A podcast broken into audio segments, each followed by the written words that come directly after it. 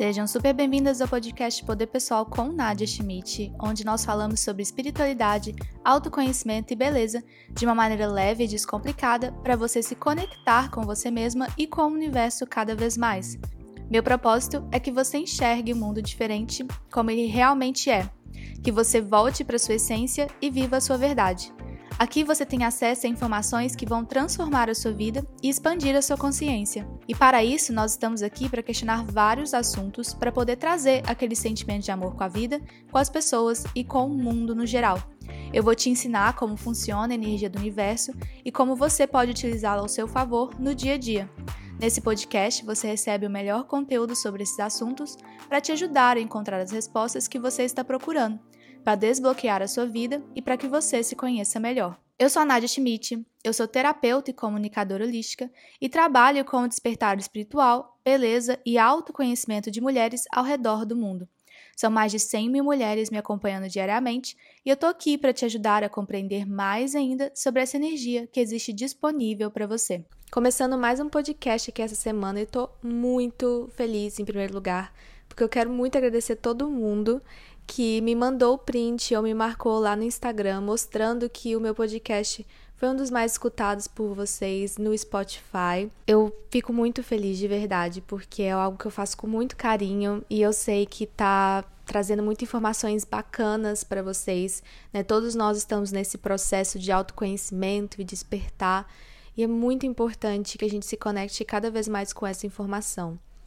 Por isso, hoje eu trouxe outro convidado muito especial, muito bacana, que é o Willy Mona, e ele é um professor espiritual que mora aí no Brasil. E o Willy, ele é uma pessoa que tem muito conhecimento para compartilhar e ele faz isso de uma forma muito leve. Eu acompanho ele no Instagram há um bom tempo e eu fiquei encantada com a maneira como ele vê a vida, como ele compartilha as coisas. E nesse nosso bate-papo, ele fala muito sobre como que foi o processo dele de se redescobrir, de voltar para o caminho espiritual dele, e de como que isso foi de uma certa forma meio solitário, porque realmente quando o Willy começou o processo dele, era numa época que as pessoas não estavam falando muito sobre despertar espiritual, sobre esse processo de autoconhecimento, de liberação de ego. Então, é muito interessante ver o ponto de vista dele sobre esses assuntos, porque ele já está realmente num nível de espiritualidade que requer mesmo muito desapego. E até mesmo o jeito que ele fala, vocês vão perceber, é uma maneira muito leve, é uma maneira muito tranquila, porque é uma pessoa que está vivendo no próprio ritmo, está vivendo na calma dele.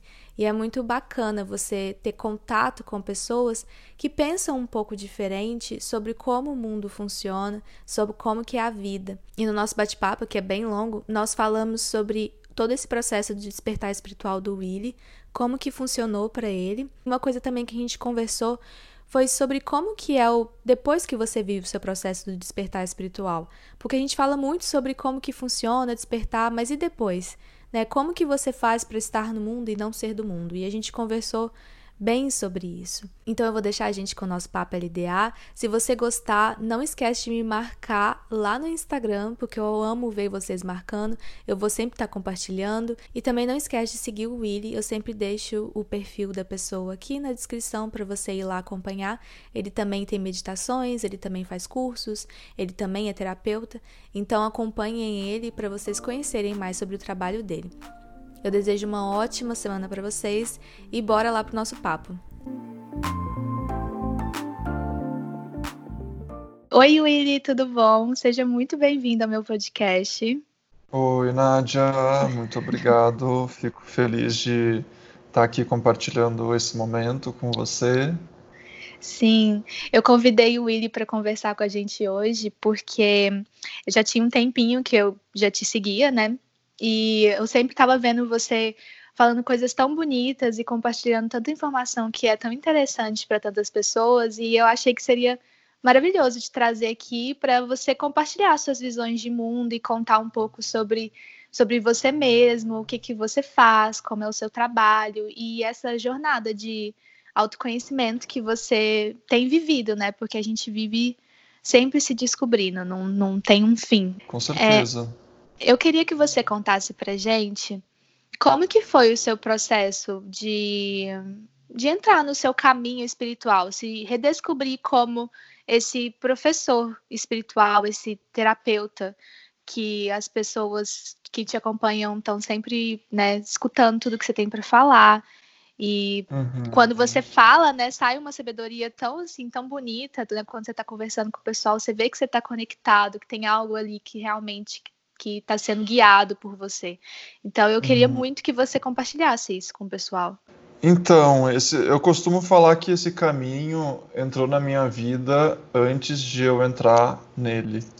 É, explicando melhor, significa que esse despertar ele começou comigo sem eu saber o que, que de fato era ele. É, foi mais ou menos há uns sete anos atrás, quando eu estava na Itália e estava lá no meio do nada e de repente, através de um clique, eu começo a perceber que eu conseguia me observar, me observar, né, observar, digamos, a minha pessoa através de uma nova perspectiva, é, como se eu tivesse despertado é, do ego. E, então foi muito interessante perceber esse processo é, sendo que naquela época eu nem sabia que existia uma vida espiritual, eu nunca tinha lido nenhum livro, é, nunca tinha conversado com ninguém sobre essas coisas. Então é, foi um processo bem puro e bem inocente, é, no sentido de que é, eu meio que fui convidado a entrar nele sem ter, ter ideias pré-concebidas sobre esse caminho. Então, após esse primeiro clique que eu tive lá, é, começou aí um processo que levou muitos anos e que, claro, continua é, dia após dia, mas nos primeiros anos foi um processo realmente de perder a identificação com, com a, a pessoa que eu acreditava ser, né? É, no budismo eles chamam isso da grande morte, a grande morte do, do falso eu, para reconhecer o que, que de fato a gente é na nossa essência. E, e quem que você acha que você era antes? É, na realidade, eu nunca tinha uma ideia muito sólida sobre o que, que eu era. Mas eu acreditava né, nos meus pensamentos, assim como a maior parte da humanidade acredita. Eu acreditava no meu sofrimento, eu acreditava nos julgamentos, nas críticas, é, nos, nas minhas tristezas. E então é, o meu despertar não foi tanto de uma personalidade, mas foi mais de um eu que eu não sabia quem era, entendeu? Eu era um eu que eu não tinha uma, uma definição de mim mesmo, mas eu não sabia quem eu era. E isso é bom porque eu já estava meio que pronto para perder a identificação é, com esse eu, justamente porque eu não gostava de quem ele era, entendeu? Eu não, eu não, eu olhava assim e eu falava, nossa, não faz sentido isso. Sim, era como se você olhasse para você e sabia que tinha alguma coisa ali que poderia ser a mais, mas é de olhar para você mesmo e falar assim, eu acredito que eu posso ser mais do que isso, né? Assim, não, não seja que eu uhum. não sinto que eu sou só isso. E quantos uhum. anos você tinha nessa época? Olha, esse processo ele aconteceu assim tão natural e tão orgânico que eu não me lembro exatamente a época. Foi como se fosse bem lento assim. Sabe uhum. quando uma coisa é tão lenta que você não sabe quando de fato ela começou? Então, Sim. eu não me lembro assim é, a época exatamente que começou, mas foi mais ou menos quando eu tinha uns 20 anos, hoje eu tenho 27 é, 20, 21 anos.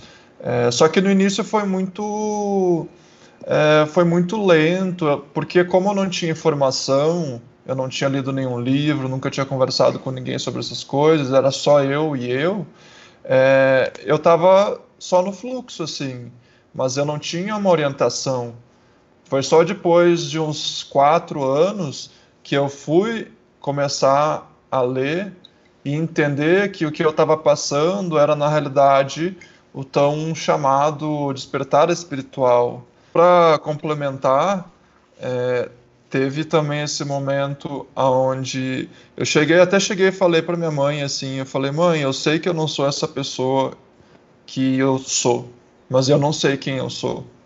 É, então, eu fiz aí esse processo do, da autoinvestigação, quer dizer, eu não sou essa pessoa, mas quem eu sou. Então, isso é uma prática é, muito é, vivida lá na, na, nas, em algumas linhagens espirituais, que é a autoinvestigação, que é olhar para você e dizer o que eu sou, né? o que, que realmente eu sou e o que eu também não sou. Entendeu? Então esse processo começou comigo muito cedo, sem eu saber de fato que era uma prática espiritual. Eu tô super interessada, eu tô só escutando, porque eu adoro escutar as pessoas falando sobre isso. E foi assim que você lançou o seu livro, né? O Você Não É Quem Acredita Ser. Que você uhum. fala, eu vi, né? Eu tava vendo sobre o seu livro, que é sobre todos esses questionamentos que você teve nessa época. E você também tá trazendo essa compartilhando com as pessoas que também estão vivendo esse processo. É, então, o, o livro ele foi escrito ano passado, é, depois de depois de algum, alguns anos que eu estava já vivendo esse processo. Eu sempre senti que eu iria escrever um livro, mas eu também sentia que eu deveria viver a vida antes o suficiente antes de querer compartilhar algo para as pessoas. Eu meio que me entreguei para esse processo.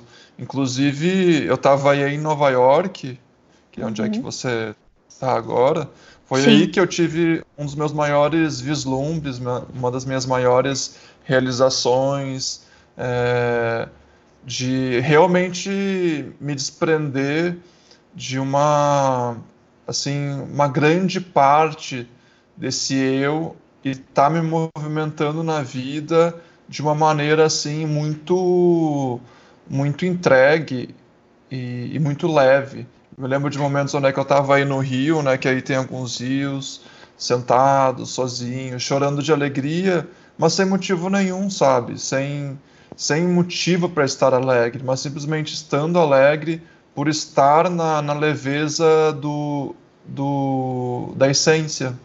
Sim, que interessante você falar isso, porque na realidade eu sinto que é um, é um processo que eu estou vivendo nesse momento, né? Eu acredito muito que Nova York traz isso um pouco para algumas pessoas. Porque eu estava até conversando com uma prima minha, eu falei, é engraçado porque Nova York é a cidade mais materialista, né? Mas é a cidade que está mais me ensinando sobre como que a gente não precisa do material, de uma certa forma, né? Então, porque eu acredito muito que as cidades elas têm uma energia, elas também são mestras. E eu vejo muito Nova York como uma grande mestra para mim, assim. Então, eu achei uhum. super interessante isso que você falou. E aí, depois disso, foi quando você decidiu é, compartilhar mais sobre esse seu conhecimento? É bem complexo, porque esses últimos anos aconteceu tanta, tanta, tanta coisa na minha vida, e, e assim, muito sofrimento, intenso sofrimento, é, uhum. é, de, tanto emocional quanto físico, é, que, que isso também influenciou bastante para esse esse, esse florescimento acontecer. Porque às vezes algumas pessoas acham que é muito, é muito fácil e muito, ah, muito simples, né? E muito rápido é, todo esse florescimento. Mas não, sabe? É, cada pessoa tem o seu é, florescimento de uma maneira diferente, mas pessoalmente eu tive muito sofrimento emocional e físico. É, a ponto de alguns anos eu nem nem tá conseguindo caminhar, sabe? Tinha que uhum. pedir ajuda pro meu irmão para ir no, no supermercado com tanta dor física que que depois eu fui entender que toda essa essa dor era na realidade um, uma graça, uma graça da vida, uma graça divina, porque toda essa dor estava me ajudando a me desprender de tudo, todos os resquícios que ainda tinham é, de um eu separado, entendeu? Sim, é um processo de é, também de do seu corpo aceitar essa nova energia, né? Que era a sua energia, da sua essência, né? Uhum. Muitas, muitas uhum. pessoas passam por isso no processo espiritual delas, onde elas sentem que é como se tivesse algo estranho. Eu até escrevi isso antes de conversar com você, porque eu estava é, tava tomando banho e me veio muitos pensamentos sobre os meus processos. E aí veio para mim assim que uhum. a gente fica tão apegado às crenças, às coisas que a gente achava que a gente era, que no processo de liberação, no processo de se redescobrir, parece que você fica leve e fica tão leve que fica com medo de cair, não consegue se sustentar, né? E aí vem muito o processo do físico, que é o que tem até acontecido comigo. É como se você olhasse e falasse assim, nossa, o que, que vai me sustentar então, né? Se eu, eram as crenças que estavam me sustentando, eu acreditava fielmente em tudo aquilo. E na hora que eu retirei aquilo, o que que sobra? Né? É muito interessante isso. Em falar uhum. nisso, o que, que você acha sobre isso, né? É uma pergunta. O que, que sobra? Se você tira suas crenças, todo o seu processo, tudo aquilo uhum. que você acreditava que era, como que é esse processo para você voltar, de você se sustentar com o que você tem, que é o que é seu? Normalmente as pessoas que entram no, no, no caminho espiritual, elas deixam por último, é, que você falou sobre essa questão de se desprender, né, e se, e se esvaziar, é, todas as se você for ler os livros de basicamente todas as religiões ou até mesmo for estudar as linhagens espirituais, eles sempre vão chegar ao momento né, que eles dizem assim, você tem que se esvaziar de tudo para ser tudo, entendeu? Você tem que é, se desprender de tudo para poder reconhecer que você é tudo. Só que essa parte, ser nada, não é uma coisa que o ego quer, né? O ego ele não quer ser nada, ele quer ser alguma coisa. Ou ele quer ser um sofredor, ou ele quer ser bem-sucedido, ou ele quer ser iluminado, mas ele não quer ser nada. Então, é por isso que eu disse, normalmente as pessoas deixam isso por último, porque ser nada significa que o ego não vai mais estar é, sendo alguém e ele precisa de ser alguém para sobreviver, entendeu? Ainda mais nesse mundo que você tem que se definir o tempo todo, né? Hum. Que faz parte você se definir de algo, de, de falar o que, que você é, o que, que você faz, né? O, o que, que você sente. O Rumi, que é um poeta sufi, ele fala assim: não ser nada é a condição que é necessária para ser. E já o, o Mestre Eckhart, que é um grande místico cristão dos anos 1200, ele fala assim: enquanto eu for isso ou aquilo, eu não sou nada ao mesmo tempo. Então, todos esses grandes mestres sempre falaram, né? Até Sócrates falava, falava que a maior sabedoria é saber que você não sabe de nada. Inevitavelmente, alguma hora, a gente, né, que está no caminho espiritual, vai bater de frente com essa realidade. Eu não sei de nada. Eu não sou nada. Tudo que eu acreditava ser, eu não sou. E é justamente nesse momento, quando você começa a perceber essa, essa, esse vazio, que você começa a se sentir cheio. É, esse é o paradoxo, entendeu? Você começa a se sentir cheio de alegria e paz e amor justamente porque agora você está dando espaço para o seu verdadeiro eu é, ser reconhecido e vivido. Sim, completamente. Eu queria muito saber sobre o seu sobre o seu projeto que é o Satsang, que eu vejo que você compartilha muito no Instagram, né? E uhum. eu e também você posta os vídeos que você faz nesse seu projeto. E eu queria saber o que, que é e o que, que você conversa com as pessoas e o que, que as pessoas que chegam até você estão buscando. Satsang, ele, ele é um momento onde é que a gente se reúne, seja uma pessoa ou duas ou um grupo, para se encontrar com a verdade, para investigar a verdade. É, e existem algumas definições de satsang é, mas essa, essa palavra vem do sânscrito, né, um termo que é usado lá na Índia, é, que também pode significar é, encontro com a verdade ou encontro com o sábio. É, pode ser o sábio interior, não, não necessariamente eu vou ser o sábio que estarei lá, mas a pessoa está se encontrando com a própria sabedoria dela. nesse momento. Então, lá na Índia, eles, eles sempre fizeram satsang. E a gente aqui no, no, no, no Ocidente, a gente nunca teve um, um termo é, para esses encontros. Então, as pessoas daqui, os, os gurus, os professores espirituais ou os mestres espirituais, é, os yogis do Ocidente começaram a usar esse nome, é, essa palavra, é, satsang. Então, o satsang, como eu disse antes, ele é um encontro né, que a pessoa vai para investigar quem ela é, é e reconhecer a verdadeira essência dela.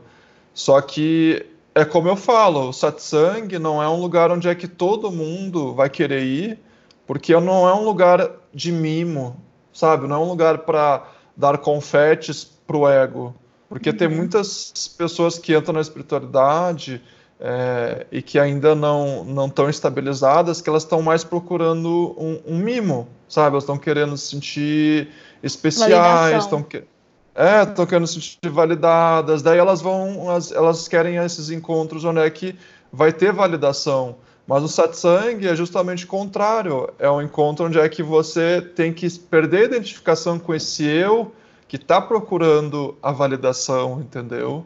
É um desafio, né? Você descobrir que as coisas que você não quer escutar são na realidade a verdade. Né? Então... É, é uh -huh, exatamente o, o satsang ele nunca tem assim um, um, um assunto decorado, assim, um assunto pré-planejado. É, eu sempre sento lá e eu falo que sai no coração baseado nas pessoas que estão ali, porque as pessoas sempre são diferentes e sempre estão num momento diferente.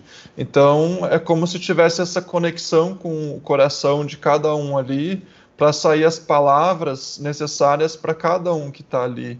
Então, é uma canalização, então, né? Você diria assim. É, poderia se dizer que é uma canalização, né? Mas o mais importante do satsang, desses encontros, ou até mesmo de um terapeuta, um psicólogo, seja lá o que for, é a presença. Se não há presença, não há cura, não há, não, não, não há esse florescimento. Isso é uma coisa que o Eckhart Tolle fala, né? O Eckhart Tolle talvez muitos daqui já conheçam. Sim, é um, do, do poder do agora. Isso, ele fala assim que não importa o que a gente fala ou o que a gente faz, mas importa se você está no estado de presença. Só que agora, o que, que é o estado de presença? Né? Muitas pessoas falam, ah, eu estou presente, mas esse estado de presença é um estado que normalmente é, um, um, um, guru, digamos, você vai lá encontrar um guru na Índia, se ele for um guru autêntico, ele vai estar no estado de presença que só de você estar perto dele, você vai sentir a sua presença despertando, entendeu? É como uhum. se fosse um, um imã assim que vai te chamando para o seu, para a sua presença ser percebida. Sim, é, e, e essa presença de de gurus e de mestres na nossa vida, a gente consegue perceber, porque uma pessoa, quando ela é um, um guru ou um mestre, ela não precisa falar, né? É uma questão de energética uhum. mesmo, é questão de presença, exatamente isso, né? Acho que entra muito naquela questão que todo mundo fala quando você precisa se colocar presente, né? Que é o de criar uma autoridade em alguma coisa ou de se posicionar sobre algo, a presença é exatamente esse estado, né? Uma coisa que você tem que forçar. Porque esse meu podcast ele uhum. chama Poder Pessoal. E a ideia é realmente desmitificar o que, que é o poder pessoal, porque eu cresci escutando que poder pessoal era muito isso de se impor. E no momento uhum. que eu percebi que eu estava me impondo o tempo todo e que estava me fazendo doente e que eu uhum. descobri o que e me abri para descobrir o que que é ter poder pessoal realmente, tirar o peso dessa palavra foi algo assim que eu sinto que meu mundo, literalmente meu mundo caiu. Porque eu falei, gente, tudo que é poder pessoal que me ensinaram, que eu aprendi com o mundo desde criança, não é o que realmente é, né? O poder pessoal é uma plenitude assim tão é uma coisa tão calma, né? Uma, a pessoa ser calma, a pessoa ser graciosa, isso é tá muito relacionado com essa ideia de poder, né? Essa ressignificação do que, que é o poder. É bem interessante isso que você falou em relação a essa, por exemplo, questão do poder, né? É, a palavra poder é muito chamativa pro, uhum. pro ego, né? Para a pessoa que quer se sentir poderosa. Então, até mesmo aqui no, nesse mundo espiritual, né? É, você vai encontrar becos, becos sem saída, digamos, ou armadilhas, porque o ego ele pode perder identificação, digamos, com dinheiro, é, e com o mundo material. Mas daí quando ele entra no, no mundo espiritual, daí as pessoas têm que ter cuidado justamente para não criar é, um novo ego que vai querer usar a espiritualidade para se esconder.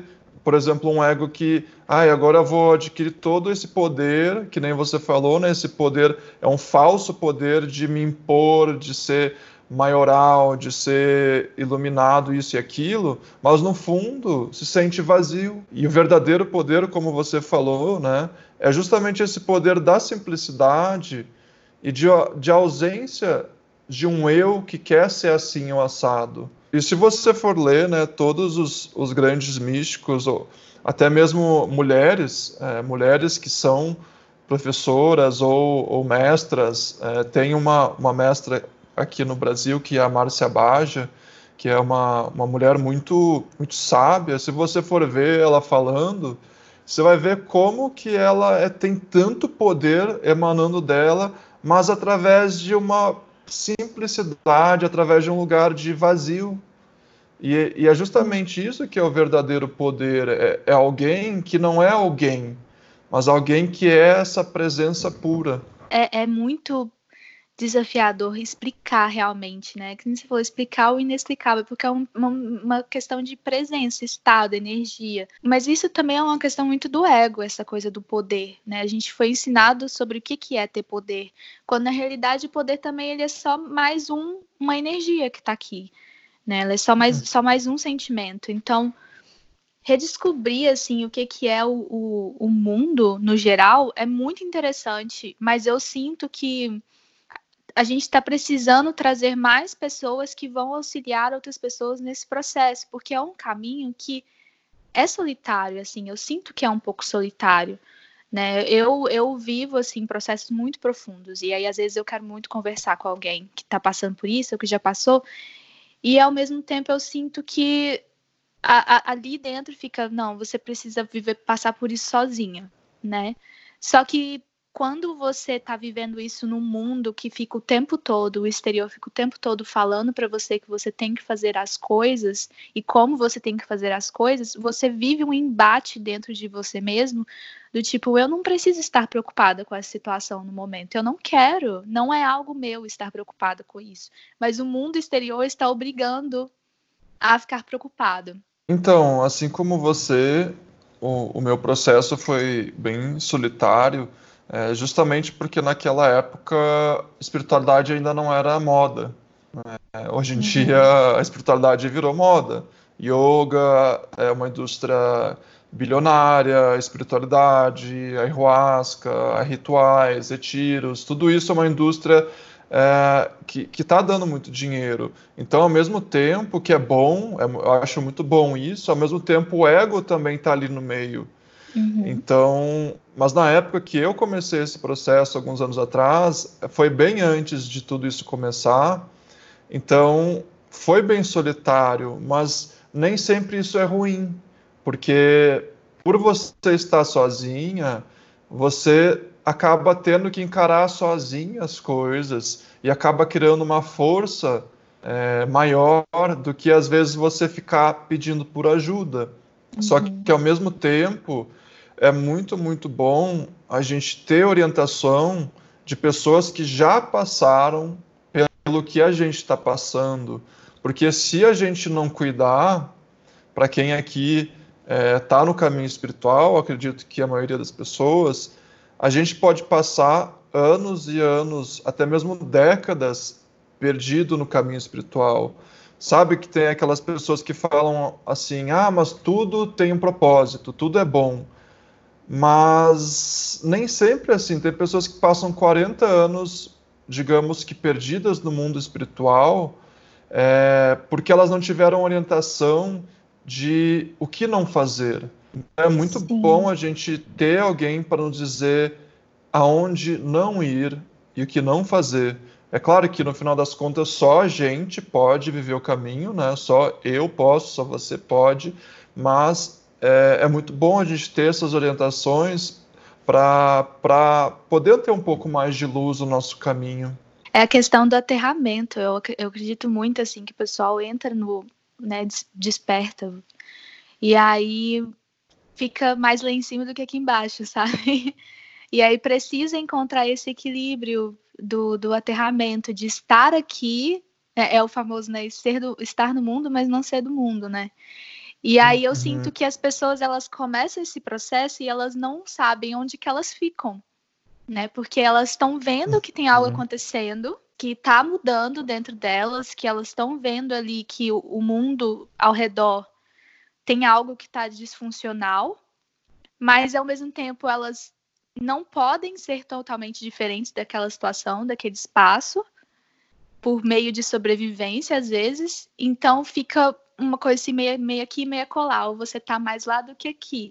E é, eu hum. acredito que a ideia, né, é você encontrar esse equilíbrio de estar aqui, Sim. mas sem perder a sua essência. Sempre quando eu faço terapia, a primeira coisa que o pessoal fala, Nádia, você precisa aterrar.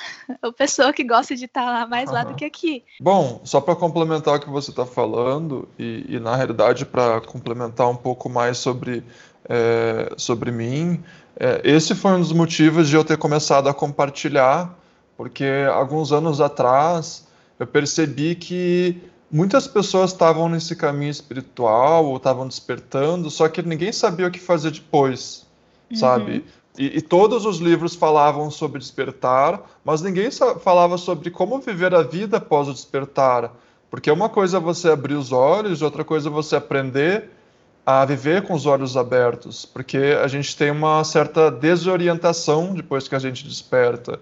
Então, é, e eu comecei a, a, procurar pessoas que pudessem me dar orientação na época que eu estava desorientado. E foi realmente difícil de, de encontrar um professor ou um mestre que realmente tivesse bons ensinamentos, porque a maioria dos mestres, é, por exemplo, o Moji, por exemplo, ele fala muito, muito sobre o despertar, mas pouco sobre a vida após o despertar, uhum. que, que é o mais importante, né? O mais importante é como que eu vivo a, minha vida através desse, dessa minha essência, desse entendimento. E é claro que não tem um manual de instrução para viver a vida, mas é muito bom a gente estar tá conversando com pessoas que estão que, que vivendo a mesma vida que a gente, né? Por exemplo, que, que adianta a gente falar com um guru que está lá morando nos Himalaias, enquanto eu estou aqui pegando o ônibus e o metrô? Né? Sim, então, exato.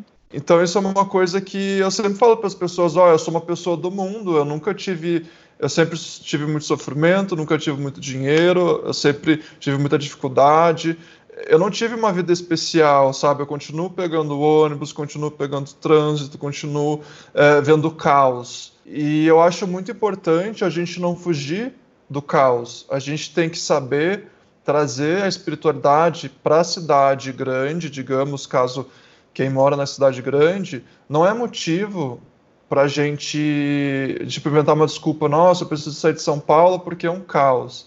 Não, Deus está em todo lugar, a essência está em todo lugar. Só que a gente tem que saber incorporar a nossa essência nesses lugares que aparentemente são difíceis. Né? Por exemplo, São Paulo é um lugar bem caótico, aparentemente. Mas tem momentos aqui onde é que eu choro, hum, sabe, caminhando na rua, no meio do caos, porque há Deus ali. Deus, Deus não está mais na montanha ou na floresta do que está em São Paulo. Então a gente não tem que fugir. A gente tem que seguir o nosso coração para ir onde é que a gente tem que ir. Sim, exatamente isso. E é exatamente isso que eu tenho tentado, quer dizer, tentado não, que eu estou fazendo com as pessoas de mostrar que essa espiritualidade ela tá nessa presença do dia a dia mesmo. Porque o despertar, né, eu estou utilizando o despertar porque é como as pessoas conseguem se reconhecer. Mas esse despertar, ele vai acontecer com todo mundo uma hora ou outra. Ainda mais agora com essa vibração que a gente está recebendo aqui. Então, vai acontecer das pessoas estarem no meio de, de, São Paulo, ou no meio de Nova York, ou no meio de qualquer lugar que elas estejam e falar, gente, peraí, tem alguma coisa acontecendo comigo. Tanto que quando eu comecei a falar pro pessoal, olha, se você está se sentindo assim, se você está se sentindo assado, né?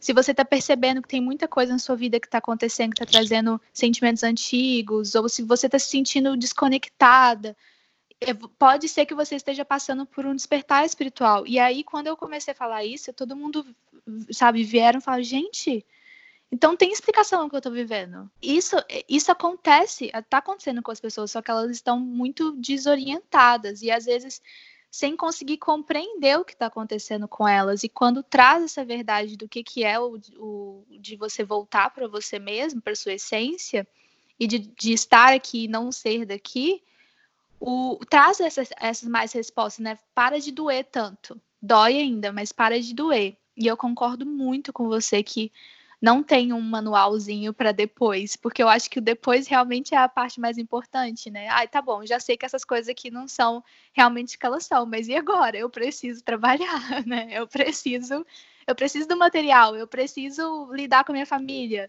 Exatamente, essa questão de viver a vida após o despertar é o mais importante porque a gente tem que retornar para a vida.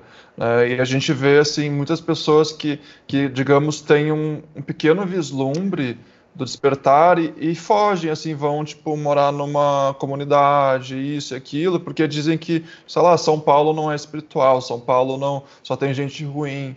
Mas isso é uma, uma, uma forma de fuga, né? Então, é, a gente tem a capacidade de, de ver o amor, a paz e a alegria, independente de onde é que a gente esteja, né? Sim, sim. Você tem alguma recomendação para o pessoal para o próximo ano? Eu diria silêncio para escutar o coração. Às vezes nos falta silêncio para para perceber o que está no nosso coração, sabe?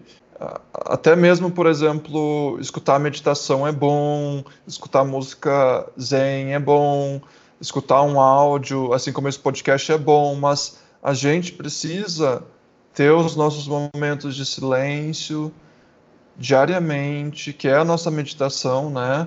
Para poder escutar o que, que há no nosso coração. Realmente tá absolutamente um com a sua intuição, com o seu coração, com aquilo que está que tá em você e querendo sair de você. E o que, que você acha que está no seu coração nesse momento, pedindo para o próximo ano? É, lembra aquele assunto que a gente estava falando sobre é, sobre ser nada? Então, normalmente chega não é para todas as pessoas, mas às vezes chega um momento né, que você não tem mais desejo, sabe? Até o Rumi tem uma frase que ele fala assim: o desejo de conhecer a sua própria alma vai acabar com os outros desejos. Eu não tenho desejo, eu estou simplesmente entregue para o que a vida quiser que eu viva. É, e foi assim meus últimos anos, sabe? Eu sempre estou de mãos abertas, seja se a vida quiser que eu passe por sofrimento, por caos, por um amor, por um paraíso, eu não tenho preferências, entendeu? Eu estou de coração completamente aberto, é, entregue e, e que a vida me guie. E como que é viver assim? Porque você pensa diferente de muitas pessoas, né? Você está muito entregue, você está muito livre de uma certa uhum. forma.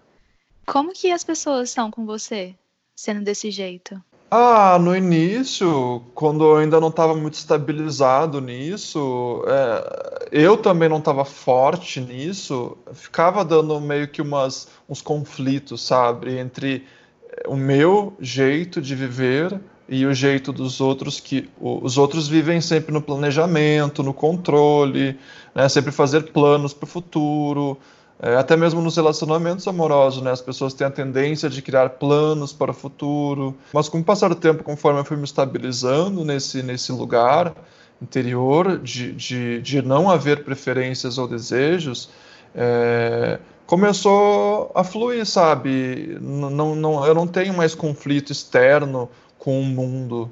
É, o mundo parece que vai se adaptando a, a esse rio que está fluindo em mim, entendeu? Eu tô, eu tô meio calada porque eu, eu estou me reconhecendo muito nisso, sabe? Nessa questão dos uhum. desejos e tudo mais, e, e bate demais com o meu próprio ego, porque vida toda eu acho que eu passei muito muitos anos desejando demais, querendo demais, e eu acho que foi até uma coisa que Nova York trouxe para mim. Porque eu cheguei em uhum. Nova York e eu conquistei tudo que eu queria. E no momento uhum. que eu conquistei tudo que eu queria, eu olhei e vi que não era o que eu queria, né? Uhum. E não existe a necessidade de buscar mais. Não, não tá, Sim. eu não tô tendo a necessidade de, de querer além, de querer mais, sabe? Tipo, é exatamente isso que você acabou de falar. Eu acho que quando você chega nesse estado, você não consegue explicar isso para as pessoas, né? É assim, o, os sábios, eles sempre falam que se é para a gente ter um desejo, que seja um desejo nobre. O que, é um desejo nobre? Qual que é o desejo mais essencial que a gente pode ter na nossa vida? É o desejo de conhecer quem a gente é. Depois que você conhece quem você é, absolutamente, aí você vai ver se vai sobrar algum desejo. Mas, normalmente, não sobra. O que sobra é o fluir com a vida, sabe? É, dia, é, é, é sempre no agora. Né? No agora, você está sempre fluindo, que é o que justamente o Eckhart Tolle ensina. Né? É, a maior parte dos ensinamentos do Eckhart Tolle é sobre estar vivendo no agora. E, só que o ego, ele sobrevive à base do futuro e do passado. Ele precisa desejar coisas para se nutrir. Então, conforme a gente vai vivendo nessa ausência de ego, ou digamos num ego um ego sem ego, eu gosto de usar esse termo. Não sobra mais uma negociação com a vida, porque não é mais eu negociando o que eu quero com a vida, mas é a vida e eu, que eu sou vida, né? É uma coisa só fluindo a cada momento, a cada instante, completamente entregue, sem sem resistência, sem preferência, sem luta. Sim.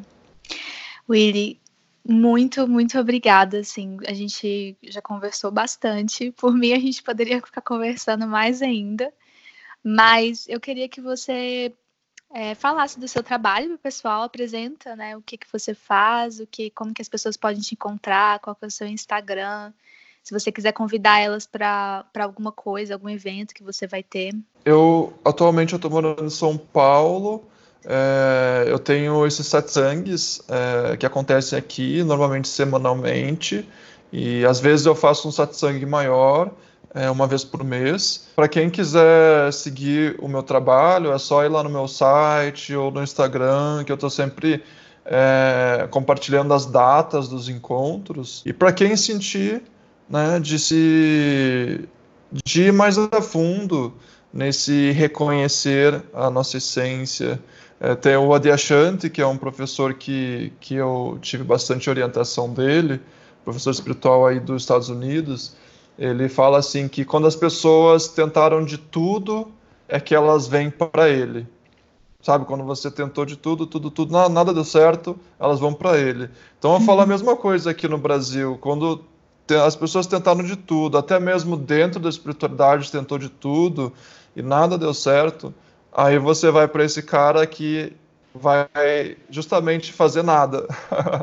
Sim, que vai te falar as verdades, né? É, exatamente. Vai, vai orientar para esvaziar né, e, e, reconhecer essa essência. É, muito obrigada, viu, Willy? Foi muito bacana, assim. Tô muito grata por esse encontro e por essa conversa. Tenho certeza que vai ajudar muitas pessoas e vai trazer essa energia boa que você tem, esse amor que você tem pela, pela maneira como você fala da vida. Sim, eu agradeço muitíssimo é, o seu convite, a sua companhia, agradeço também a companhia de quem está aqui com a gente, escutando nossas palavras. E novamente, sabe, continue seguindo o seu coração, continue conectado com, com esse amor é, inocente e puro e que a gente aprenda cada vez mais a confiar na vida e soltar a mão do volante e se entregar para aquilo que a gente deve viver. E é isso, gente. Compartilhe com seus amigos e com quem mais você achar que vai se identificar com esse conteúdo. Escuta mais vezes durante a semana, se você precisar. Eu sou a Nadia Schmidt você pode me acompanhar nas redes sociais, é arroba Nadia Schmidt. Aqui na descrição você consegue me encontrar. E fiquem ligadas para o próximo episódio que sai na semana que vem. Tenha uma boa semana e lembre-se, a vida te ama e a vida te quer bem. Um grande beijo e até já!